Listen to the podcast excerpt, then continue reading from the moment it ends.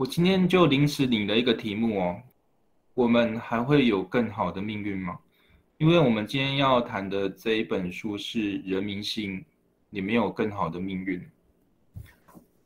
那我不知道大家手边有没有书哦，如果手边有书，你们可以看书；那如果手边没有书的话，就看简报。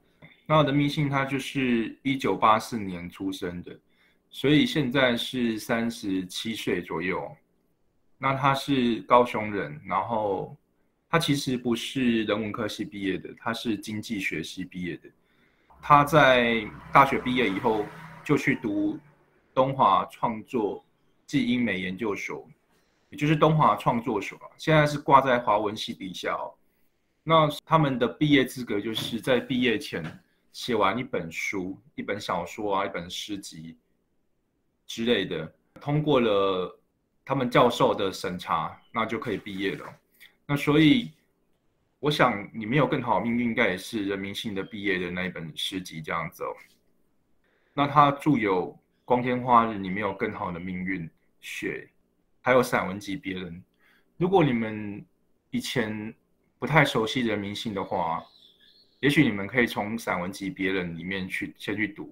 在《别人》里面呢，他有讲一些他。自己以前写诗的一些想法，然后或者是感受这样子哦，就是他会把一些诗作的背景讲出来哦。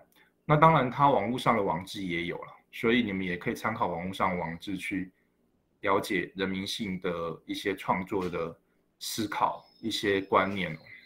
我们今天要读这本诗集啊，或者大家要读诗集的时候，其实大家应该都会注意到说。诗集里面都会有分几集嘛，就是那个集录的集，集一、集二、集三、集四这个集哦。在读诗集的时候，我们也可以想一下，说作者分这几集的用意是什么，然后他是怎么来区分集的？因为有些作者他可能他诗作也许就按时间来编年，就是说可能。诗作的顺序就是他写作的顺序这样子。那大部分的作者呢，应该说绝大部分的作者是不会按时间来编排的，而是按主题或者是按他心里的一个分判方式，然后去编列，就是说，哦，集一是什么样的作品，集二是什么样的作品哦。那所以。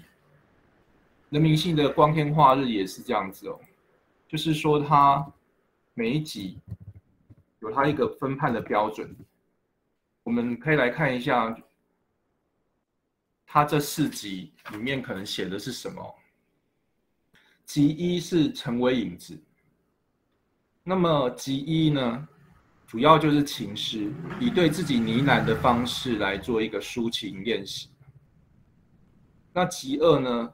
是末日远行。他说：“哦，企图用诗来反映社会上的时事群像，那所以他有一个针对性的思辨与自省哦。那吉三是更好的命运，更好的命运其实就是跟他这一本书的书名有所连结哦。所以我想他这个吉三其实他是更好的命运吗？因为他的书名是你没有更好的命运嘛。”那它其实不是一个肯定的说更好命运，而是一个提问的：我们有更好的命运吗？然后他说这一集是最亲近现实、为自觉情感与创作状态的摹写。然后即是是有神凡身，它是对世界神话可名或不可名的神奇的叩问哦。好喽。我们注意到有神凡身啊，我们先不说什么，先从这个词语来考察，就表示人民性应该不是一个一神宗教的信仰者嘛。比方说像哦，我们知道的像天主教，他的天赋就是耶和华，那可见就是说人民性他应该是一个泛神信仰的人，那他的神呢？我我感觉也未必真的是那个天上的神灵了。总而言之，他他这个神不一定就是很很具体，呃，用沈堂就用具体好像好像不太好，应该是说他不是一个很明确的、很单一的、很清楚的一个对象这样子哦。那我们待会会具体的看里面的诗作啊，就会比较知道说，他每一集大概要呈现的感觉是什么。比方说，集一啊，是成为影子嘛？刚才有讲到。成为影子这个词啊，我们就知道说，在这个吉一的情诗里面呢，其实你去读他的诗作里面，你也会感觉到了，因为影子它就是附属于某人嘛，然后比较暗淡、比较阴暗淡薄的一个存在，所以他极意的成为影子，它其实是像是成为对方的影子那种感觉啊。那所以极意的诗作，它里面它的。主体比较是对方，就是说写作里面的我的另外一个对象，就就就大部分都是用你来代表这样子哦。然后极恶，其实我看起来就是在谈我们的生存状态，那也就是他自己讲的，用诗来反映社会上的时事群像。然后极三就是比较贴近于他自己的感受的。就是自己的生命的感受，然后所以说他说最贴近现实为自觉情感与创作状态嘛。那集四呢，就是在写各种神，那这种神大概就是一种，哦，比方说宗教啊、神话啊、传说啊，或者是某种神秘力量这样子哦。那这些会有助于我们去理解他每一集里面的诗哦。所以当当我们在阅读一本诗集的时候，其实我们要去注意到说，作者是什么分级的，在那一集里面收录的是什么诗作。那通常，呃，每一集所收录的诗作都会跟他的那个那一个集名，跟彼此之间，就是每首诗之间的一个关联性会比较大一点啊。就是说，放在同一集的作品里面，它可能之间。会比较有一个若有似无的关联啊，那当然也不是说不同级的作品就没有，而是既然作者会把它归类在同一集，那表示它内在有一个逻辑，就是说作者认为说这些作品它是可以放在一起的这样子哦。不过如果大家具体，比方说你你是写作写作者嘛，那你有经验，你可能也会知道说，有时候我们在分级的时候，有些诗啊，你好像觉得可以把它放在这一集。也可以把它放在另外一集，所以它也不一定说一定就是一个很一刀两断、很绝对性的分法，就是说它里面都还是有一些暧昧模糊的空间哦。接下来这一章还是在谈你没有更好命运的各级哦。那么这这个四级啊，它分别就是代表着人民性四种不同的创作历程，然后各有其企图与尝试哦。那作品它并非依照。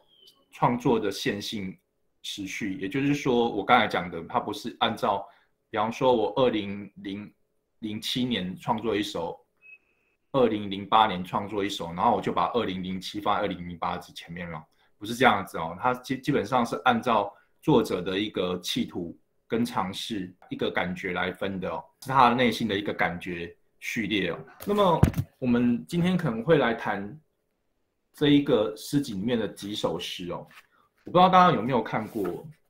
当然，如果可以的话，就是之后你们自己有先读过诗集是比较好的，因为它就会形成一个对照，就是说你自己读跟听我讲，然后或者是听我讲完以后再思考，可能都不一样哦。也许就是说我讲的内容你们不一定完全同意，但是也许经过我。叙述、讨论之后，你们会产生一些新的想法，是你们原来在读诗的时候没有特别去想的。那有时候我们在读诗的时候啊，就像我平常好了，不要说大家了，我们平常读诗的时候，就是基本上就是看过去嘛，就是看过去，然后哎觉得喜欢的就做个记号啊，或者是把它摘录出来啊。那可是如果你要更深入的讨论这些诗的话，我们可能就是要做更多的思考，要在文本里面寻找更多的讨论的空间，然后仔细去思索，就是说啊，比方说作者他为什么这样写，他的想法可能是什么，然后他的安排，他的技术安排可能是什么，比方说这个诗的结构怎么排的，怎么去布局的，这个诗的技巧，他用了哪些技巧，这个诗制作传达什么样的感情，这一些都是可以讨论的。那如果你有好好的想过啊，你去读一些这些诗的时候，你可能就会有比较深刻，然后不同于既往的感受。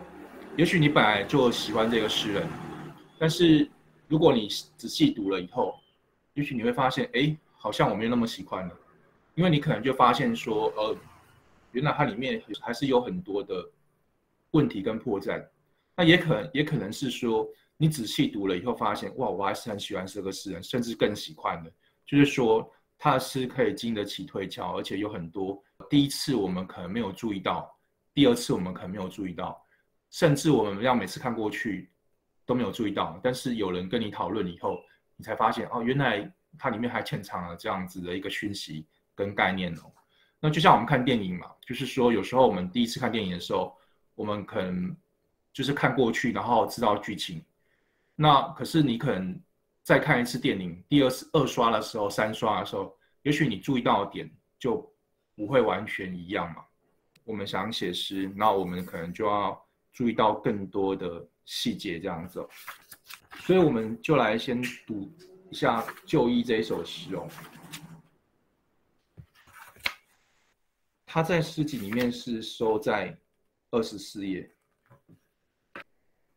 这一首诗是旧衣嘛？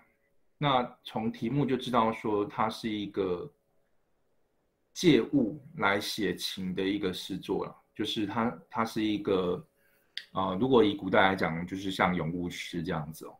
这个旧衣呢，就读完这首诗以后，你就会知道说它是一个比喻哦，就是用旧衣来比喻一个人哦。那么就像我讲的，因为第一集是成为影子嘛。那所以在这一集里面呢，他其实写作里面我都是一个比较被动的，然后比较被摆在次要的位置，然后你都是一个比较主要的，然后是是我的依附的那一个对象这样子哦。所以我们来看一下这首诗它具体是怎么写的。这边还没有按照他诗里面的一个分法哦，就他诗里面他是用一个斜线。来代表，我觉得他这个应该也算是人民性的表示某种主诗的方式啊，就是说他用斜线，然后中间要空几行，然后再斜线，所以他这首诗其实是也是一个主诗这样子哦，所以它段与段之间的连接其实没有那么的强，但是呢，就是说它还是有一个接续了，就是说它你还是读得出来说它段跟段，就应该说。主诗的每一节之间，它还是有一个过渡的一个一个联系点哦。嘿，你在吗？听不听得到我说话？柜子里有点冷，帮我烘干身子，好不好？究竟有多久没有抱你了？你知道吗？相较于投币式的温暖。我更倾向太阳。嘿，你在哭吗？干嘛把耳朵捂起来？别哭了，要不陪我一起脱水？好吧，其实我也厌倦了你的身体。好，如果以主诗来讲，这个就是前五首了。那我们可以把它当成同一首诗，就如我刚才所讲的哦，因为它的段与段之间的联系还是比较强的哦，比起一般的主诗来讲啊。那么这一首诗，它就是模拟一个旧衣一对它的主人在说话哦。然后，如果我们把它当成爱情关系来看待啊，就是说爱情关系里面，我刚才讲的就是我跟你，然后你是比较主动的，你是。就像我的主人一样，然后我就像你的依附者一样。如果以爱情关系来比喻的话，我是比较委屈的，然后我是比较受冷落的那种感觉哦。那所以他一开始就说：“嘿，你在吗？你听听不听得到我说话？就是说这一个就医，也就是这个里面的我，好像备受冷落一样嘛。那那么听不听得到我说话？其实这个的应该要用另外一个得到的比较好了。不过不知道为什么他们就是他这个印的很多版都没有没有改哦。那不过这也是一个小细节啦，因为用这个现在这个的好像也是可以的，就是在这个位置上是两个的都可以。但是我们一般一般会用那个得到的这样子哦。哦，我是一件被你冷落的挂在衣橱的旧衣嘛，然后。我在柜子里面觉得有点冷，然后这个有点冷是它同时又表达了一种好像我被你冷落的那一种心情哦，就很像我被打入冷宫那种感觉哦。那你可以帮我烘干身子好不好？就是好像我在祈求你，就是带给我温暖这样子哦。你可以帮我把身子烘干，再给我一点温暖吗？然后呢？我被冷落的情况就像怎么样呢？究竟有多久没有抱你的？好像很久很久以来你都没有穿上我，所以就等于我很久没有抱你的。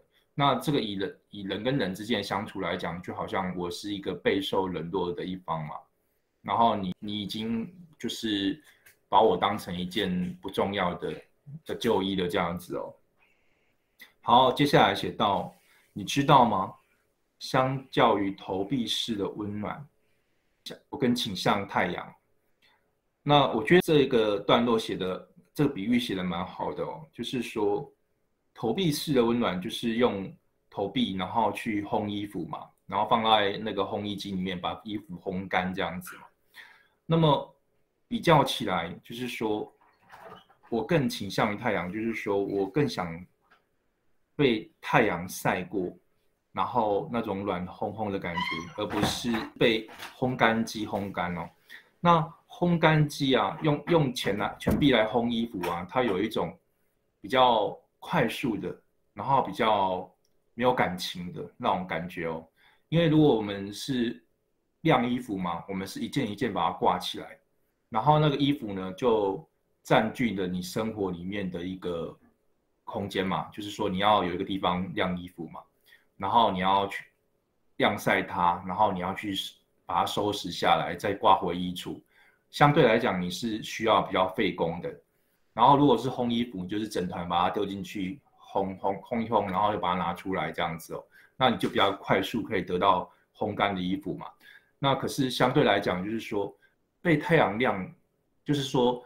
哦，主人把衣服晾起来，这个好像是比较珍惜衣服了。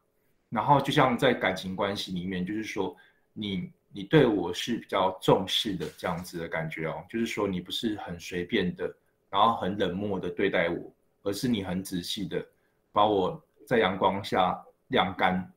然后所以我说，你知道吗？就是你可能不知道这样子哦。相较于投币式的温暖，我更倾向于太阳哦。好，这个是前面三个段落。再来呢，其实再来就是它里面有一个类似像转幕的感觉哦，所以这可能也是人民星为什么要用那个斜线，就是类似用主诗的方式了。其实这不是一个很正规的方式，就是说这个不是很通用的方式。说不通也我不对了，因为现在很多人会就像学习人民星这样做。也许大家那么做以后，就很多诗人这么做以后，他又变成一个新的一个模式这样子哦。那接下来就是说，他可能情境就变了，就好像我们在看剧场嘛，然后这刚才那个是第一幕，然后再来可能有第二幕这样子，或者是说这边已经第第三幕了，因为你知道嘛？那边好像也可以把它当成一幕这样子哦。嘿，你在哭吗？干嘛把耳朵？捂起来，别哭了，要不陪我一起脱水。也就是说，这个呃诗里面的你，他可能遭受了某一种悲伤嘛，所以他在哭吗？他好像在哭了，然后把耳朵捂起来，可能就代表说他听不进别人的话，也就是说他正在一个。自己的巨大伤悲里面这样子哦。可是其实这里面的我呢，我想要安慰你，别哭了，要不你陪我一起脱水。那么这一句话其实也有点巧妙了，就是表示说，我一直是潮湿的，我也受潮，我一直被冷落在这个衣柜里面，然后你都没有注意我，即便连你的悲伤都是不属于我的，就是说你不是因为我而悲伤，你是因为别的事情、别的人而悲伤这样子哦。那这里面也间接的表达了我的一个埋怨之情，就是说，你你连悲伤里面都没有我这样子的感觉哦。然后所以呢，接下来才会说，好吧，其实我也厌倦了你的身体哦。那么其实如果我们以人类的情绪来想啊，你就可以知道这边有点像是故作傲娇。故作傲娇，就是说，其实我还是很眷恋你的身体的，但是因为你连悲伤里面都没有我嘛，所以如果我显示说我我眷恋着你的话，好像就是就感觉我很卑微。那事实上，在这一首诗里面，我就是很卑微的，但是我又要故作傲娇来讲，其实在这个诗里面，我是没有主动权权的嘛，因为我就是一件旧衣嘛，就好像人。我就是一个被冷落的故人这样子啊，然后我没有主动权，可是我又要宣誓，就是说不爱我，你不喜欢我也没关系，你不喜欢我的身体，你不喜欢穿我也无妨，因为我也厌倦了你的身体这样子哦。到这边为止啊，看起来这边其实也还好，但是因为后面有一个翻转，你就会知道说它里面的有一个情有一些情绪的变化，其实是处理的还不错的，还蛮微妙的这样子哦。然后接下来说，偶尔散步的时候，就想要帮你剪头发，头发太长总是割伤我的眼睛。偶尔散步的时候，就是说你偶尔，我如果想想象它是一件旧衣嘛，你偶尔穿着我出去散步的时候，但是偶尔而已，就是说我不是常常被你穿着去散步哦。然后我就是想帮你修剪头发，为什么呢？因为你的头发太长，就是表示说这里面的呃，这诗里面的你，他是一个没没什么在打理自己的人嘛。然后你的头发太长，总是割伤我的眼。那我们以旧衣的一个，我们以衣服的一个状态来想想象啊，就是说头发太长，就是会垂到那衣服上，好像刺到那个衣服嘛，就好像割伤了那个衣服这样子哦。那就好像割伤了我的我的眼。那我想要帮你打理。可是呢，其实我又没有主动权嘛。虽然我想要，呃，比方说帮你，哦，打理你的头发，让你看起来更容光焕发这样子哦。那可是，可是事实上我又不能做。再来说，将我割伤的时候，你看见血了吗？那为什么要让这样说呢？也就是说。因为你是具有主动权的人，然后我是被动的人，然后你的那一些无意之举、无心之举，就是你头发垂下来刺伤我这些无无心之举嘛？你有看到他伤害了我吗？你有看到血吗？就是说你有看到我伤痛吗？还是你都只注意你的事情，然后你没有关注到我的感受这样子哦？那事实上就是这样子啦，就是在这个诗里面。我们看不出来你对我有非常重视的感情，应该说，甚至可以说是不太重视嘛。然后只有我非常的依赖你那种感觉哦。好，那再来说，弄脏了你吗？写这个句子是故意用一个像错字的换字的方法，应该是说，原来他意思就是说，血弄脏了你吗？我的血弄脏了你吗？然后他故意把弄脏了你吗？血把血放在后面，然后去强调说弄脏了你吗？啊，是是我的血弄脏了你的吗？然后我的伤口是否弄脏了你的身体？就是因为我是很穿在你身上的衣服嘛。